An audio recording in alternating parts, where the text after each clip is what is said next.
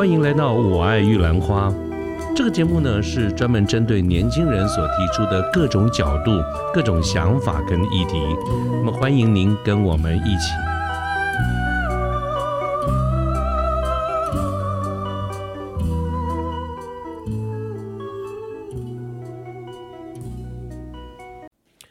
各位好，我是卢天记。现在是民国一百一十二年的一月二十五号星期三的下午。现在呃，今天是农历初四啊，正月初四，他还是在春节的假期当中，所以我这边借这个机会跟大家拜一个晚年，祝大家在新的一年呢都能够心想事成啊，都能够顺顺利利的。那么最近呢，我看到一篇网上的文章，我觉得非常有意思啊，所以。呃，一定要跟着这个大家一起来评论一下哈，这边跟大家来做一个分享。那么这篇文章它的标题叫做“为何八加九能够让妹子晕船”。这个文章最早啊出现在其实没有多久啊，最早之前出现在这个 d 卡上面。我当我没有我没有去 d 卡上看的是原文，但是呢，我在网上看到的就是很多人根据他们看到的这篇文章来做一些回应。哎，我真的看的都笑死了。可是。笑死之余呢，我忽然也这个若有所感呢，所以跟大家来聊一聊。那么，首先跟大家解释一下哈，这个八加九是什么意思？这个八加九其实是一个昵称，是一个网络的昵称。它最早呢，指的就是在台湾的一个民俗，就叫做八家将那里面的一些。相关的这些人员哈，那当然这些都是这个一般的老百姓，但是在随着过去的这些历史的演进，跟八家将有关的这些历史啊，逐渐的有的时候不免这个参与的这个人员里面有一些就是在在这个嗯比较有一点黑社会的这样的一个背景啊，所以曾经有一段时间八家将啦等等这些民俗都是呃跟，比如说比较跟黑道或者跟。负面的社会一些比较基层、比较底层的一些事情相连接哈，那不管我们大家看的感觉是怎么样，他当当时确实是有这样的一个情形，所以最早这个字出来，它只是一个昵称，形容这些呃在八家将里面扮演各种角色的一些比较年轻的朋友们哈，那这是比较客气的说法，简单讲就是有一些小屁孩啦，或者是一些年轻的小朋友。大家比较不懂事哈，所以用“八加九”这样的一个名词来形容。但是后来随着时间这个逐渐的这个改这个演进下来，“八家酱”的这个味道就越来越淡，它会变成一个慢慢的一个通称。通称呢，就是就是我刚才讲我们一般讲的这种小屁孩、小鬼啊，大概就这个意思。那这篇文章它列举了几个呃，大概有六件事情吧。他说说明为什么“八加九”啊。他们反而常常能够让一些妹子、一些女生呢，觉得感到心动、感到晕船啊。这个是嗯这篇文章主要的一个标题，所以我就来列举一下他讲的那几点哈。嗯，各位听了一定会觉得很有意思哈。他第一点呢，他说八加九啊，他总能够用最快的速度来到这个女生的身边啊，这是那这个妹子很喜欢八加九的一种可能性哈。他第一个。其实他讲的是什么呢？他讲的就是，对很多的女生，或者应该讲大多数的女生而言，她们很看重一件事情，就是他们的朋友、他们的男朋友能够陪她。那所以他举的这个文章中举的这个例子，就是说，有的时候这些女生呢就会说，呃，希望那个男生能多陪陪她。但是很多的男生是怎么怎么回应的呢？可能是用电话，可能是用 Line。但是都是用不同的言语哈，这个拍拍啦、秀秀啦，啊，打个电话啦等等这一些，不管是什么原因了哈，但是就是说，我想这个文章中讲的，大概就是他没有马上陪到他身边，也可能是真的是不得已或者远距离或者是怎么样，但是它相对应的就是说这种状况的时候。八九就或就是八加九的简简称了哈，八九已经啪飞身的就赶到女生的身边了。那这个对可能女生而言是非常重视的一件事情，就是什么理由那是一回事了，也可能都是真的。但是毕竟你没有办法陪她，可是八加九哎，他会把这个事情当成非常重要啊，跑到他身边。那我我我就我看了这个以后，我我特别感受到的一件事情就是说什么呢？就是说我在做业务的时候啊。我常常在讲的说，做业务的时候，我就回想一下，从年轻开始呢，我就做业务，一直到现在。那我就想到，哎，我跟公客户的一些关系哈，的确有的时候呢，对，不管我过去最早期卖硬体，后来卖软体，多多少少客户都会有一些问题。这个客户曾经是一般的 end user，也有可能是经销商，他们也可能大大小小的有一些问题。可是我的确回忆了一下哈，相对于这个一般人跟八九的这个相对比来看，其实我觉得大多数的时候。在我的记忆当中，我处理这些事情都是比较理性的。比较理性的就是说，我们会看事情的轻重大小缓，呃，轻重缓急，看事情的大小本身，看现在我们所在的距离，看我手上有没有别的事情，看现甚至于看现在是不是假期啊，是不是假期，或者是外面有没有在下雨，或者是外面天气很热，或者是接近下班的时间，可能会比较塞车，或者刚上班。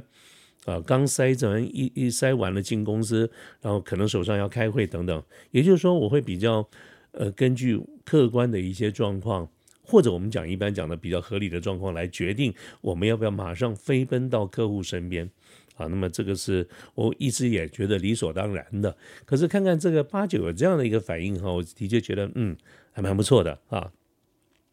这是第一点。那后来呢，我再来看看他讲的第二个理由，他说。八九比较不会考虑经济上的一个问题啊，就是他自己拥有的不多，但是他把最好的都给了这个女生啊，所以要买什么东西啦等等哈，这些哎他就是给他买了。那当然了，你从这个字面上来看，我们可能也有很多的意见，说你也不能这么冲动啦哈。但是女生蛮欣赏的，就是说八九拥有的不多，但是把最好的都给他了。那我自己回想一下，当时面对。或者一直到现在哈，我们都是理性的面对这个，嗯，客户或者客户的需求。那考量呢一一定也是重点嘛，就是我目前的货源够不够啦，我有没有足够的行销预算呢？或者它是不是我的 priority 啦？啊，那么如果经销商之间有一些对于标案，对于一些需要呃大家 cooking 一段时间的案子需要妥协的话，那目前当时妥协的状况，大家协调状况是谁呀？然后呢？我们针对这些经经销商或者客户，他在我们的这个 A、B、C 的 list 里面排名，就是我刚才讲那个 priority，我们拜访的这些频率啊等等。也就是说，我我如果八加九手上有多少资源，他不去考虑他是给他最好的，那么我呢，公司上大概就会考虑到我手上有多少多少资源，然后我应该或者理性来说，我们应该要拨多少的资源在这个某一个客户或者在这个呃经销商身上哈。的确是，的确是不太一样。那么第三点呢，这个他讲的是这个八九啊，对女生是很霸气的，嗯，想干什么就直接约了哈，直接开口不啰嗦，也不会扭扭捏捏的。比如说他这个文章里面举的例子，就是他就直接想要约这个女生，就在他们面前说：“我想要跟你约会。”啊，那我觉得，哎。有人会觉得这样会不会太直接了，或者是我们要不要安排一下，用什么样的一个言语等等？可是说不定人家就直接的，呃，妹子也很喜欢，就直接说想干嘛就干嘛嘛。那我也的确是好像也也有过这样的一个情形啊，面对客户，面对经销商，其实我们是缺订单啊，我们就但是呢。我们要讲一堆的理由，包括啊帮他去做很多分析啊，库存周转啊，目目前库存的状况啦，呃，如果我们想多要一些订单的话，我们怎么样在某一些地方给他一些补偿啦？比如说我们嗯有没有 offer 一些 program 给他一些 dis cash discount，或者是把票期有没有办法把它拉大？如果有不得已的大订单的这个时候了等等，但是。我的确回想到，确实有过一次嘛，这个例子非常少，次数非常少，但是的确曾经在做 sales 的时候，尤其比较早期的时候，有一次确实是真的缺单啊，而且缺的还蛮多，而且我手上没有任何的牌。我刚才讲的，不管是嗯给他一些折扣啦、付款条件啦、信用额度啦等等，都是一般我们可以拿来在谈判桌上谈订单的一些筹码，但是在当时我也没有什么筹码。硬着头皮去跟经销商讲，请他帮忙，我需要订单，就直接讲。哎，居然也客户就经销商也二话不说，差多少就他的能力就把补上了。那当然天下没有白吃的午餐了，日后我们在其他的这个订单、其他的这个地方还是要找一些东西还回去的。但是呢，就是大家是可以接受在要求额外的支援的那一刹那，其实我没有额外的筹码，以后再说。差别在哪里？我有没有直接去开口说我要？啊，这个这个，我后来就觉得说，好像其实也可以这么做哈。然后然后再来，我看看他讲的是第这个第三点啊，第四点，他说八加九啊，他从来不害怕给对方承诺。当然，他举的这个例子。他举了这个例子，我觉得，嗯，好，大家都是成年人嘛，哈，听一听没关系，我们只是听了一个举例了，哈。当他说，当你会很讨厌，比如他指的这个对着男生的口气，比如说那个男生很讨厌被问到说，哎，如果有小孩，嗯，怎么办呢？你要戴套啊，等等。那么这个文章里面讲呢，他说这个八九就会很霸气的一句话说，我会负责，啊，我会负责。我这个这个这个对这个这句话对女生而言其实是呃非常棒的一句话。其实妹子才不管他们真的做不做得到，有些话听起来就很爽。那让我感到很多的这种电影里面，我们看到有一些小屁孩，哎，为什么他就能够把这些妹子迷得团团转？他有他就做了很多的承诺，他也不怕给承诺。当然，我们在看电影的这个角度，我们觉得这个小鬼子实在是讲这些啊，也负不负责任？你到底行不行啊？可是就当事人而言，或许就是一个负责任的一个态度吧，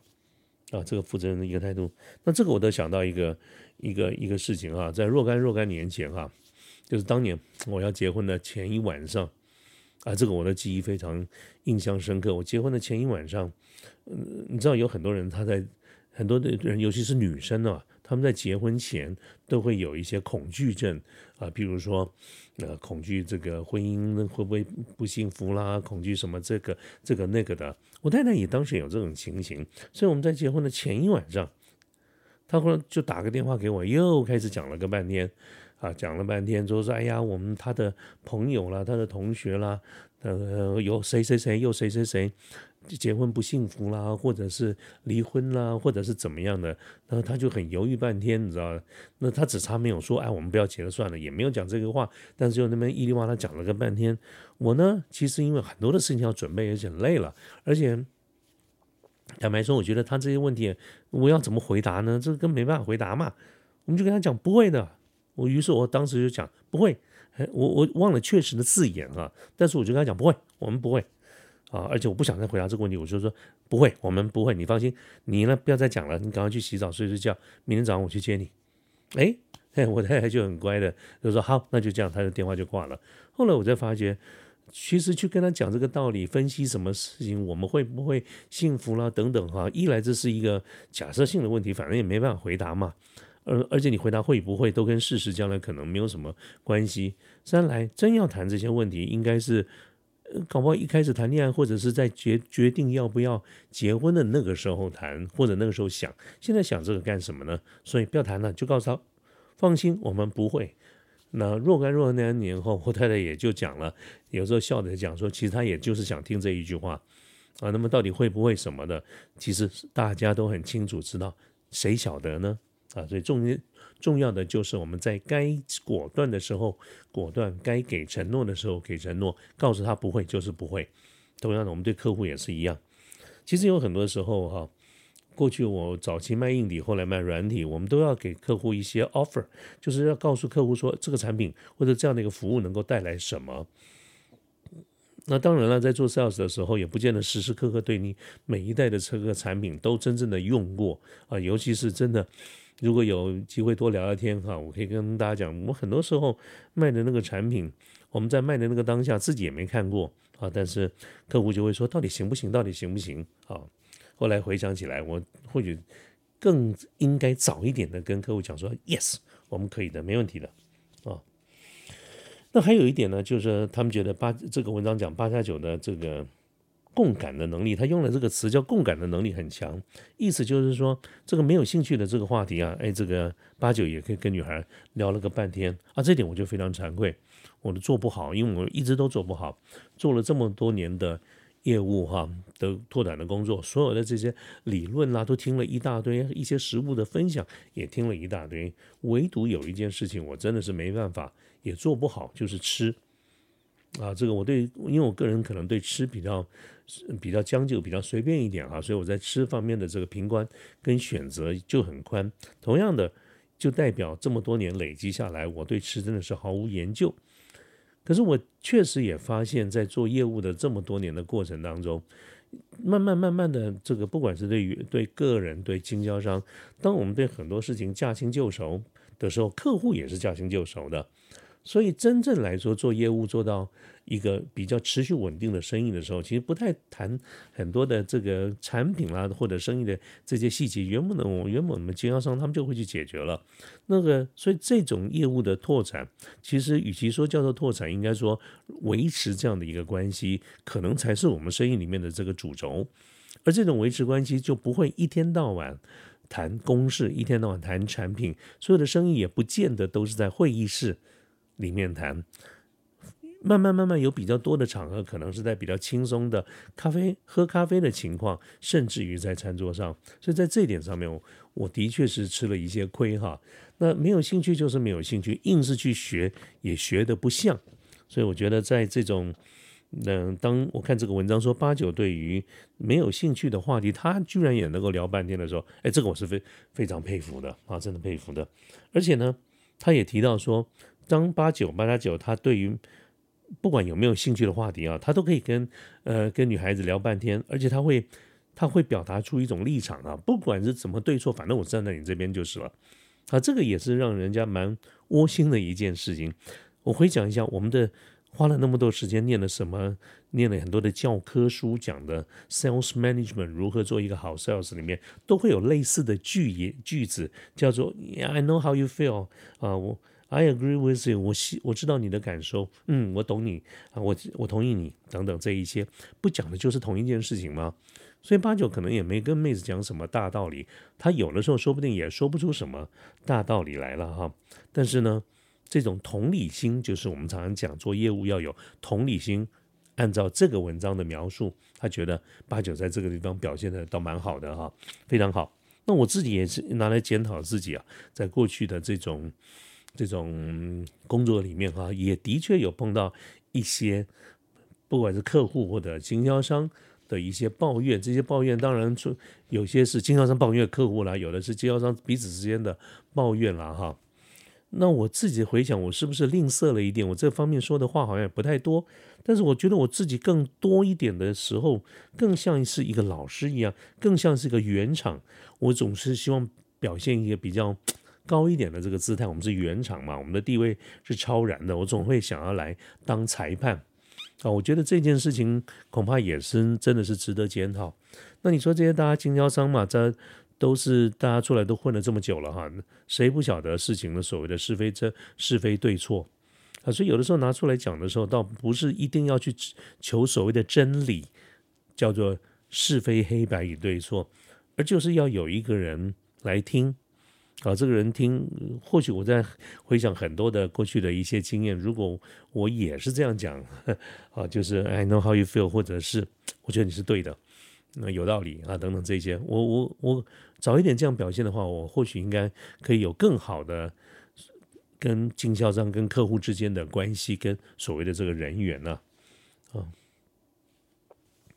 哦，还有他讲的最后一点就是说。八九也常会表现出来哈，就算呢分，就算是分手，也不能失风度啊，这点我觉得蛮不错的，蛮有这个绅士风度。所以八九会觉得说是我不好，配不上你。当然他这边有解释一下，就是说，因为我们前面有讲了八九最早这个词的来源，通常都是跟当然是从庙会啦，从。八家将这边来啊，那八家将其实一开始确实有很多从业的这些人员是比较年轻哈，社会的这个包不管是学经历或者是整体上在社会资源上都是处于比较社会基层、比较底层，也处于比较劣势的。所以在这种简单讲，就是他们条件比较不好了。所以在这个例子而言，他们说就算跟妹子分手了哈，他们也蛮有风度的。其实他当时的一个情况非常有可能就是说他觉得自己条件不好。配不上你，所以不是你的错，是我的错啊！这个所谓我们一般讲君子绝交，不出恶言，那以后表示还有机会。那这点我做做的还可以啦。我们说我们做生意里面哈，跟经销商啦等等，我们也断过经销商啦，不是人家不要我们，就是我们不要人家，也都有了哈。那这个出恶言的这个机会倒是。倒几乎是没有这么去做过，只不过我觉得如果能够再多做一点的话，或许是也可能就是忙了哈，大家不再往来以后，也真的就没有再联络了。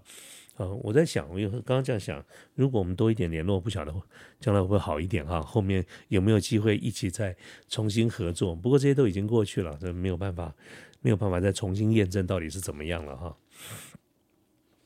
OK，那我刚才很快速的。呃，聊了一下，就是在这个文章里面，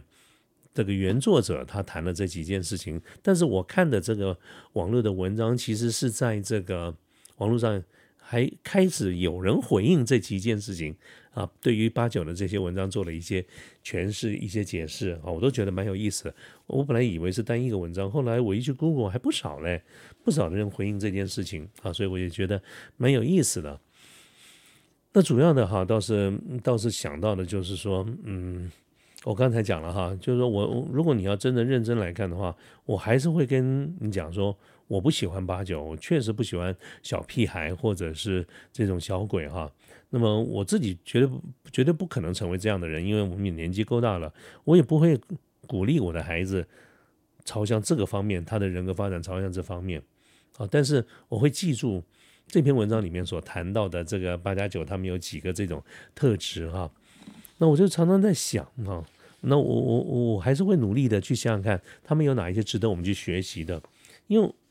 我我的意思就是说，今天的这个题目，我看到这篇文章的题目叫做八九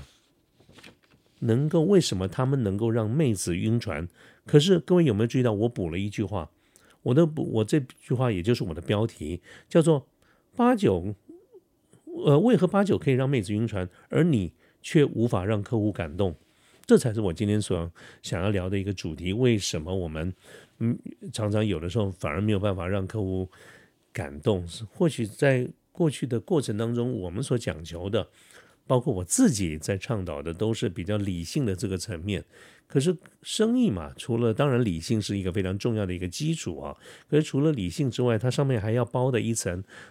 糖衣。就是人与人之间的关系，恐怕也就不是完全用理性能够解释的。通常我们就讲的就是感性的这一面。所以，与其我今天讲的这几点八九的一些特质哈，包括嗯，他能够最快的速度赶到妹子身边，他不会去考虑经济的问题，他对这个妹子会很霸气，他也不害怕给对方承诺，他有一个很强的。共感的能力，并且总是站在啊这个妹子的这个角度哈，对错不管，都站在她的身边。就算了分手，也不是能够不失风度。这几点，哪怕不管是我刚才，不管是这个原文是怎么讲的，或者是嗯，我刚才讲一下我自己的一些 comment 哈，我觉得我们的重点倒也不一定要去谈他这这些做法对不对。我相信各位可能在听到的话，你可能也会有不同的意见，说哎，他这样子。呃，这样做好不好？那样做好不好？我相信这倒不是重点了哈，重点就是，嗯，就人与人的这种关系哈，有的时候还真的不是非常的理性，通常是一些比较感性层面能够做到的。所以我觉得，如果各位你跟我一样是在大多数的时候都是理性层面占上风的时候，或许真的在你的生活中加一点感性吧哈，可能会比较好一点。可是如果你本性上就是比较感性的人，那我觉得还是要注意一个平衡，还是要理性一点哈，好不好？OK，这个听起来没有什么太大的呃有有影响的结论哈，但是这就是我现在的感觉。那我们今天跟大家聊一聊这个话题，也算是开了年哈的第一次的节目。其实我中间有一段时间特别忙，所以节目的更新就比较少一点嘛。今天想到就来跟大家聊一聊。那我们今天的节目就到这边了，好，谢谢大家，拜拜。